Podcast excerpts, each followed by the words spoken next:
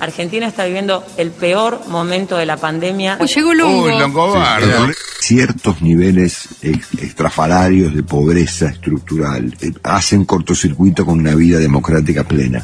No es para cualquier país. La democracia requiere de estándares, una serie de cuestiones que no están dadas hoy en Argentina. La democracia no es para cualquier país. La democracia requiere de estándares, una serie de cuestiones que no están dadas hoy en Argentina. Algún día, lamentablemente, tendremos una sorpresa, porque vamos a tener que formatear a Argentina de modo más autoritario, formatear a Argentina de modo más autoritario. Y desde ahí seguimos, seguimos como un tren loco, seguimos. Resumen de noticias.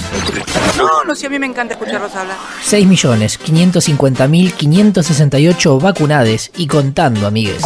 En el mundo, ayer se confirmaron 656.406 nuevos contagios. En nuestro país se confirmaron 25.932 casos nuevos y 291 fallecimientos. O sea, estamos viendo un aumento en todo el país, pero la realidad es que es a expensas del AMBA. El sistema de salud. Está en, en todo el país, sobre todo en el AMBA, está en tensión. Estamos trabajando en una mesa de AMBA para poder eh, favorecer los- las derivaciones y la articulación para eh, optimizar la atención. En Cava, el sistema público tiene ocupadas 303 de sus 450 camas. Y la ciudad le prestó 50 respiradores al sistema privado para que no colapse. En AMBA, la ocupación de terapias supera el 70%. Y la provincia pidió la suspensión de todas las cirugías no urgentes, mientras que el ejército está montando un hospital móvil en La Matanza. La Sputnik Vida. Eh, de alguna manera podríamos pensar que empezamos la producción por el final, en este caso, que lo que se hizo es eh, poner a disposición y poner a punto una planta que pueda hacer el filtrado y el envasado de las dosis.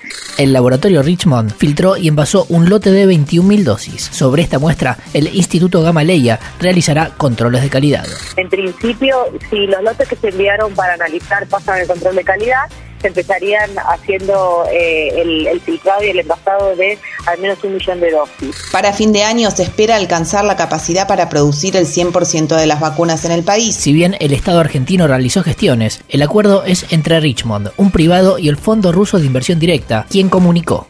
La vacuna producida en Argentina podrá luego ser exportada a otros países de América Central y América Latina. Y nosotros el contrato no lo tenemos con Richmond, sino lo que lo tenemos con el fondo. Evidentemente, el objetivo es que si se producen en tiempo y forma y todavía quedan pendientes dosis a entregar de nuestro contrato con el Fondo de Inversión Directa de Rusia, tengamos que Argentina va a tener prioridad para poder acceder a esas, esas dosis. Todo genial, pero... Si podemos envasar la Sputnik, ¿por qué no envasamos la AstraZeneca? Cava y otro capítulo de las clases presenciales. Ayer por la tarde, haciendo lugar al pedido del Gobierno Nacional, el juez federal Esteban Furnari declaró la incompetencia de la justicia porteña. que había habilitado las clases presenciales el domingo. Si la justicia porteña era incompetente, se caía el fallo, se suspendía la presencialidad y había que esperar que decida definitivamente la Corte Suprema. Pero por la noche, el gobierno porteño emitió un comunicado informando que Hasta que la Corte Suprema de Justicia de la Nación se expida, continúan las clases presenciales. en las escuelas donde no hay paro docente. Argentina está viviendo el peor momento de la pandemia desde que inició la pandemia. Este es el momento de más riesgo. Eso es lo que nosotros estamos transmitiendo y ese es el motivo por el cual el Estado Nacional tomó estas decisiones, tomó estas medidas y las fundamentó en el DNU y las va a fundamentar en donde haya que fundamentarlas. Y en medio de todo este balurdo, hoy hubo audiencia entre ciudad y nación en la Corte Suprema por el temita de la coparticipación. Otras noticias. Se promulgó la modificación en el impuesto a las ganancias. Ahora pagarán solo quienes superen los 150 mil pesos de salario bruto. Mientras que en el caso de jubilaciones, solo tributarán quienes ganen por encima de 8 haberes mínimos.